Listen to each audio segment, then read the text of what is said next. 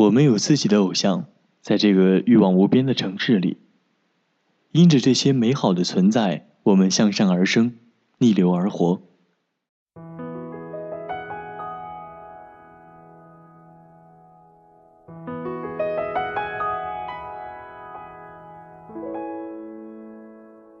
亲爱的听众朋友们，大家好，欢迎收听陌生人广播，能给你的小惊喜与耳边的温暖，我是陈树。今天我们要分享的是来自陌生人编辑 Melody 的一篇文章，他的偶像是刘同。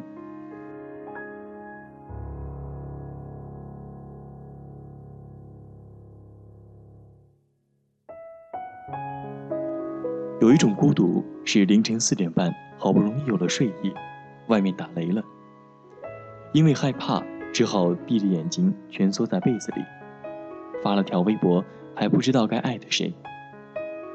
周末在家睡懒觉没有关系，有黑眼圈也没关系，反正又没有人约。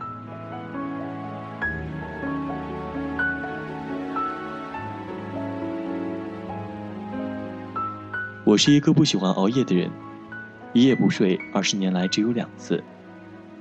一次是二零一二年七月二十五号，这是我昨晚删以前的空间说说看到的，失眠原因不详。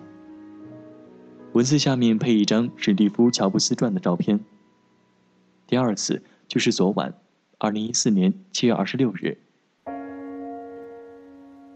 上半夜我在看《谁的青春不迷茫》，下半夜一边读着《你的孤独虽败犹荣》，一边靠在飘窗旁，默默的流眼泪。一周前我参加了刘同的签售会，坦白讲，我在此之前只听说过他的名字和代表作。多半是凑热闹，但我是个打酱油都要敬业的人，所以在前一夜写了满满四张纸的信，并在签售会当天提前四小时到现场排队。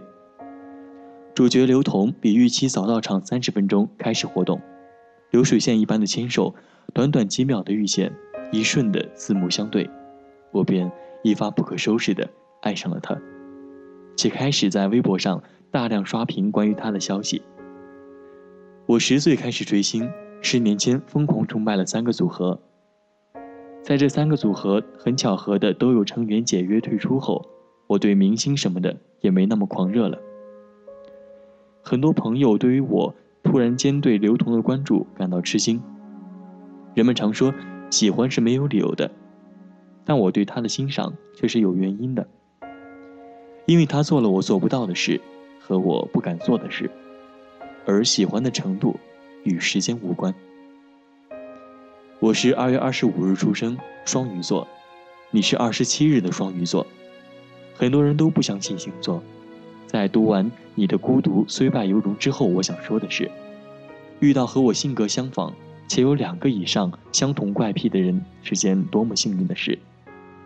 我还是神经病，但再也不是个孤独患者。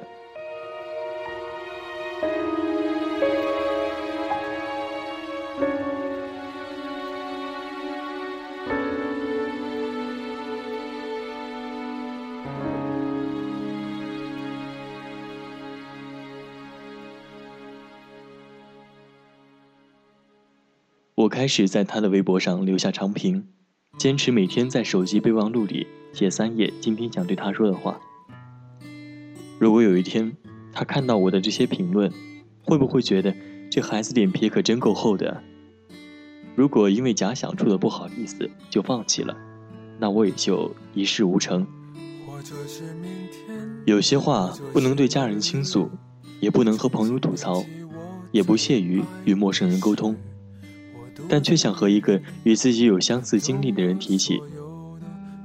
或许大学毕业后，在找不到工作的空窗期，我可以凭着这些文字出一本书，对别人说：“你看，我多能写。”但一定不是励志类，因为我还没有取得伟大的成就。广播团队的小伙伴好心建议：“信的内容要帮你播吗？”所以。厚脸皮的我就顶着熬夜的头痛，整理出一部分，愿与大家分享。我自己的故事在其他几期主笔的节目中提及过很多次，想必大家已经没有新鲜感了。所以，我决定摒弃我的少女心，为大家送上一期不矫情、有共鸣的节目。这是明天，我听见了世上小鸟尽情唱出它们最好的歌声。或者是明天，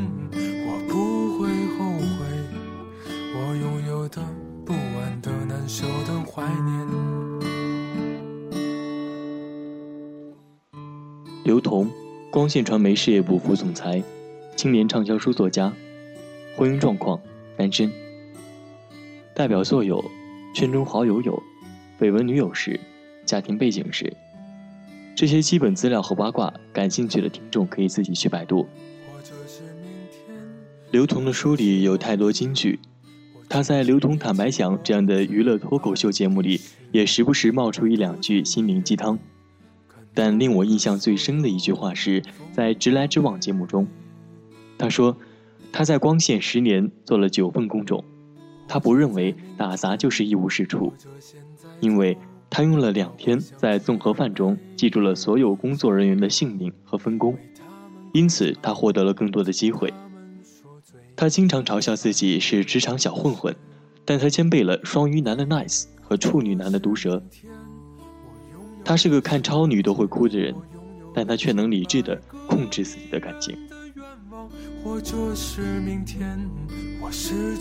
虽然他的新书《你的孤独虽败犹荣》上市一周就达到六十万册的高销量，但我还是想分享他的另一本畅销书《谁的青春不迷茫》里的文章，因为我不喜欢“虽败犹荣”这个词。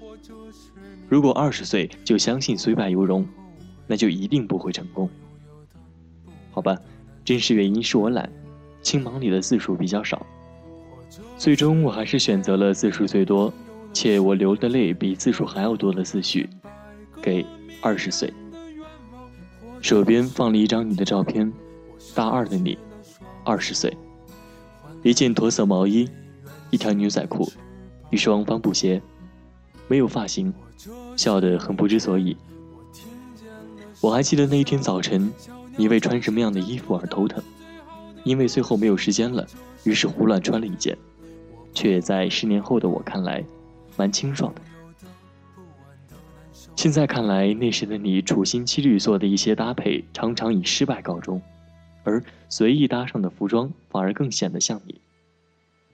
当然，那时的你是不会明白的，而如果没有当时你一次又一次的失败，今天的我或许还在老路上。一路到底吧。我记得二十岁的你焦躁不堪，宿舍的兄弟们都在聊天，准备出去通宵电脑游戏时，你表面上欢呼雀跃，心里一直在问自己一个问题：当初我是好不容易考入大学的，四年之后，我该怎么出大学？岳麓山下，橘子洲头，情人滩上，你也混迹于人群之中。看着每一张相似的脸庞，你心里最大的担心是：难道他们都已经知道未来去哪儿了吗？为什么只有自己那么傻，傻到没有钱买电脑，只能用稿纸一遍一遍地写日记？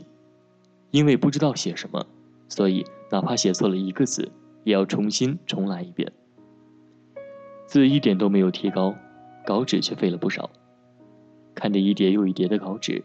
和从未发表过的文章，心里居然没有一丝的疑惑，只会告诉说：“哇，昨天晚上又写了六页呢。”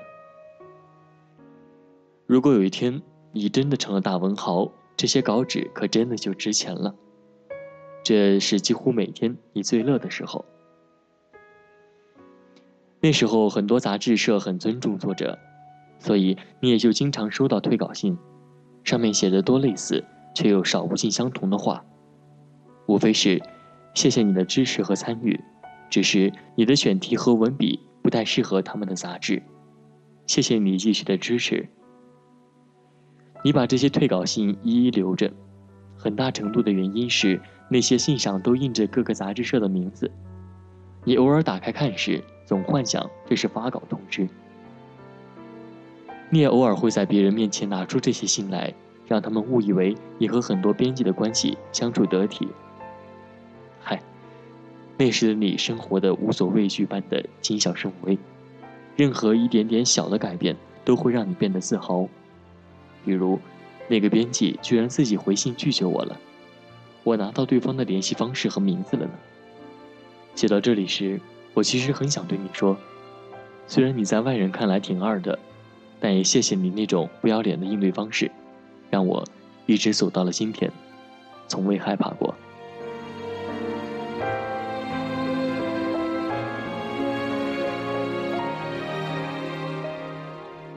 终于第一篇文章发表了，稿费是三十块。你当然没有把稿费取出来，而是好好的折叠起来，放在钱包里，供人随时瞻仰。然后很不经意地说：“嗯，哦，这笔稿费还来不及取出来呢。”直到稿费过期，你才好好的把它收藏起来，从未有过兑现它的念头。这三十元稿费背后，你大概前后花了两百多元，请客、吃饭、庆功。有些人对事情的投入是为了生活，你那时的投入是为了证明你可以。在自己的心上。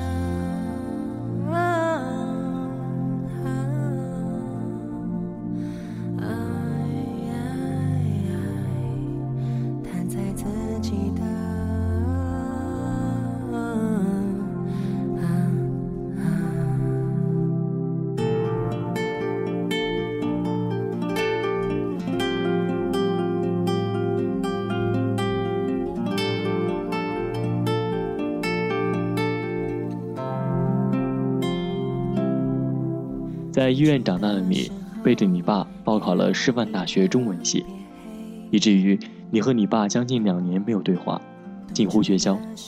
直到你发表的第一篇写父亲的文章《微妙》发表在了省刊上，被你爸看到为止。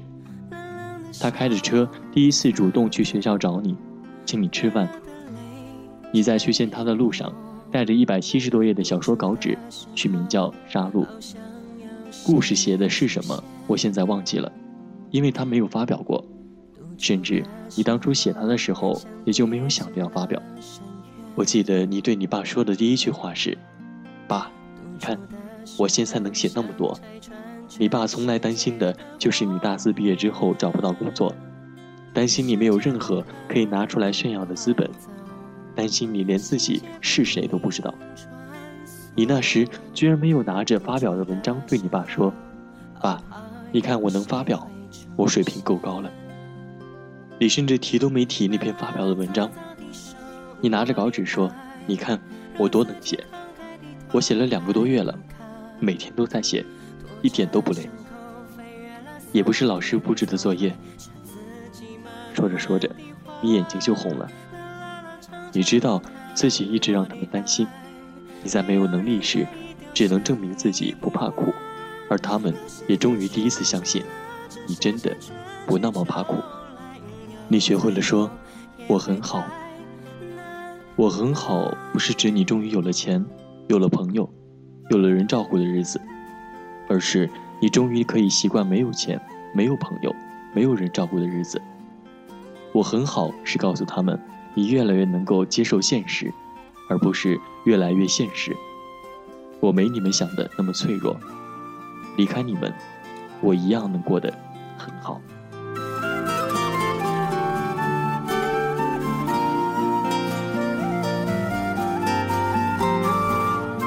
你听说参加各类比赛拿奖可以加素质分，于是从大一开始就参加各种比赛。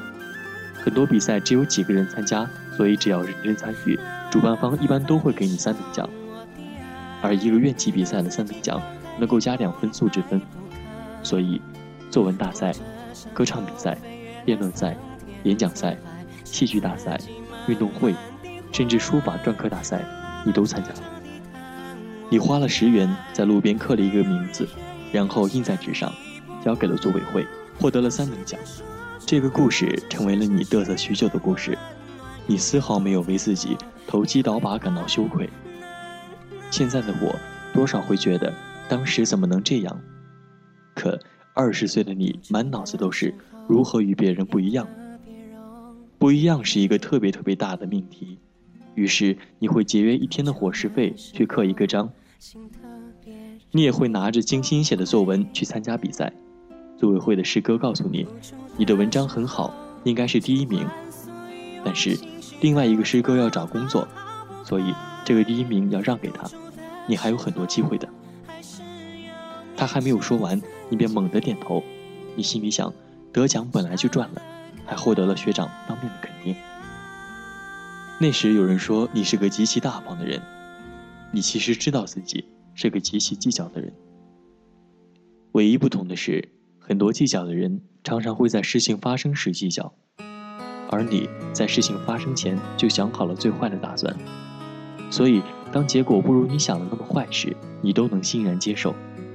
所以，他们有人说你没心没肺，说你二百五，你甚至有很长一段时间都认为自己是不是真的挺傻的。现在的我告诉你，其实你一点都不傻，只是你从来没有把自己看得那么重要。你曾因此失去了一些东西，但你却得到了更多。你大四毕业，正式进入湖南电视台工作时，你租了一辆车搬家。你当初一个行李箱到长沙，四年的时间，它变成了一车的东西。四年时间，你得到的，永比你失去的要多。你曾遇过一些你爱的人，因为你没有钱而离开你。后来，你学会了快速甄别发展对象的品性。你曾因为领导不信任你，而一个人步行两小时落泪。后来。你学会了如何让领导相信你并支持你的工作。你曾因为同事排挤你而一个人专注于工作，后来你也明白了工作在职场中的重要性。你曾被老同事欺负，你学会了如何尽量尊重新人。你长时间加班到凌晨，你学会了如何调整团队的工作流程。当然，你也并不是一直都凄凄切切地生活在冷宫之中，期间。你也犯过了很多错误，失去了一些本该一直继续的朋友，失去了一些本该关系更好一点的朋友。但成长不就是这样吗？不是学到，就是得到。你成长中所有遇到的问题，都是为你量身定做的。解决了，你就成为了你这类人当中的幸存者；不解决，你永远也不知道自己可能成为谁。在二十岁到三十岁这十年的过程中，我们都走过一样的路。你觉得孤独就对了，那是让你认识自己的机会；你觉得不被理解就对了，那是让你认清朋友的机会；你觉得黑暗就对了，那样你才分辨得出什么是你的光芒；你觉得无助就对了，那样你才能明白谁是你成长中能扶你一把的人；你觉得迷茫就对了。谁的青春不迷茫？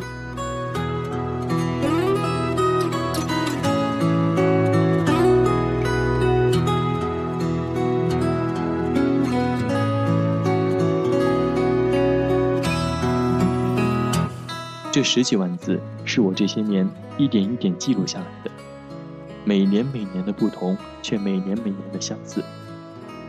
这些图片是我每次出去努力拍摄下来的。因为每一幅风景都在我们的成长中过去，唯有如此，你才记得住你经过的他们。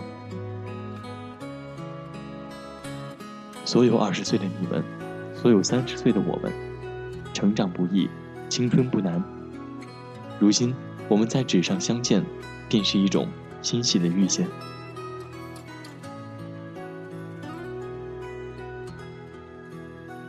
有人会因为我们的缺点而讨厌我们，但也有人会因为我们的真实而喜欢我们。我们不必让那些本不喜欢我们的人喜欢上自己，而是要坚持让那些本该喜欢我们的人尽快发现自己。不如我们定下一个誓约，看看十年之后我们彼此又在哪里，听着谁的歌，看着谁的字，身边的人又是谁？封面的照片可以换。我希望你们能够把自己的青春放上去，也希望这本十年的成长能够陪伴我们到下一个十年。朋友的微博被偶像点赞，在台湾首尔街头偶遇男神合照，那时候我都在心里羡慕，他运气真好啊。我觉得和我握手的刘同和活在电视里的刘同是不一样的。不过，你无论在哪里都是那么耀眼。至于我这样的小透明，我的微博朋友都很少评论，更不指望有一天你能回复我。如果有一天你看到我的评论或私信，在读完后并且赞同我的想法，希望你能对我说一句：“加油，你肯定没有问题的。”我再把截图发到微博、空间、朋友圈里。当朋友感叹我运气真好的时候，我会骄傲哦不，我会傲娇地说：“这是因为我的努力和坚持。”刘同看到了。情歌有多动听，你就有多怀疑。许多人来来去，相聚又别离，也有人喝醉哭泣，在一个人的北京。也许我成功失意，慢慢的老去，能不能让我留下片刻的回忆？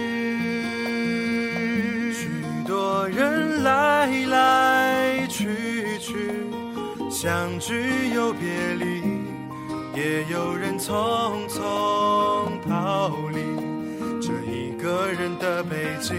也许有一天，我们一起离开这里，离开了这里，在晴朗的天气。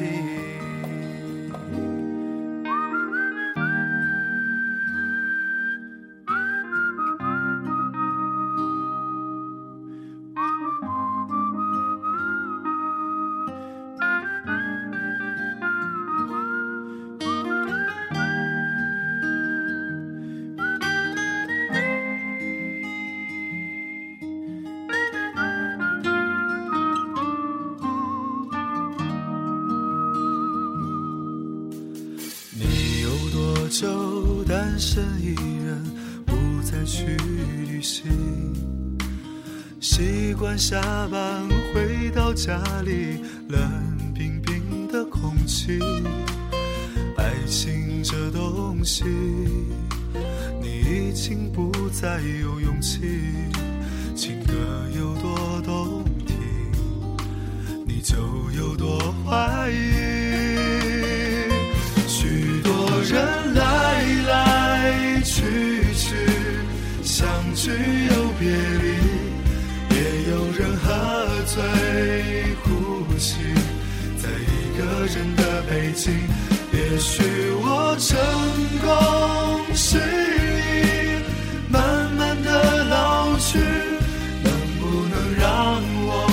下片刻的回忆？许多人来来去去，相聚又别离，也有人匆匆逃离这一个人的北京。也许有一天，我们一起离开这里，离开了这里，晴朗的天气。许多人来来去去，相聚又别离，也有人匆匆逃离这一个人的北京。也许有一天，我们一起离开这里，离开了这里，晴朗的天气。陌生人广播能给你的小惊喜与耳边的温暖，欢迎关注我们的官方微信平台 M M O O F M 或搜索“陌生人”找到我们。如果你也想加入，我们求贤若渴，主播、策划、编辑、后期制作、活动志愿者正在招募中。播客订阅、节目下载、更多收听方式、互动参与、精彩活动、推荐投稿以及参与到我们的节目录制，尽在陌生人官方网站 m o o f m 到 c o m 或微信平台找到答案。欢迎关注陌生人新浪微博陌生人广播，找到我们。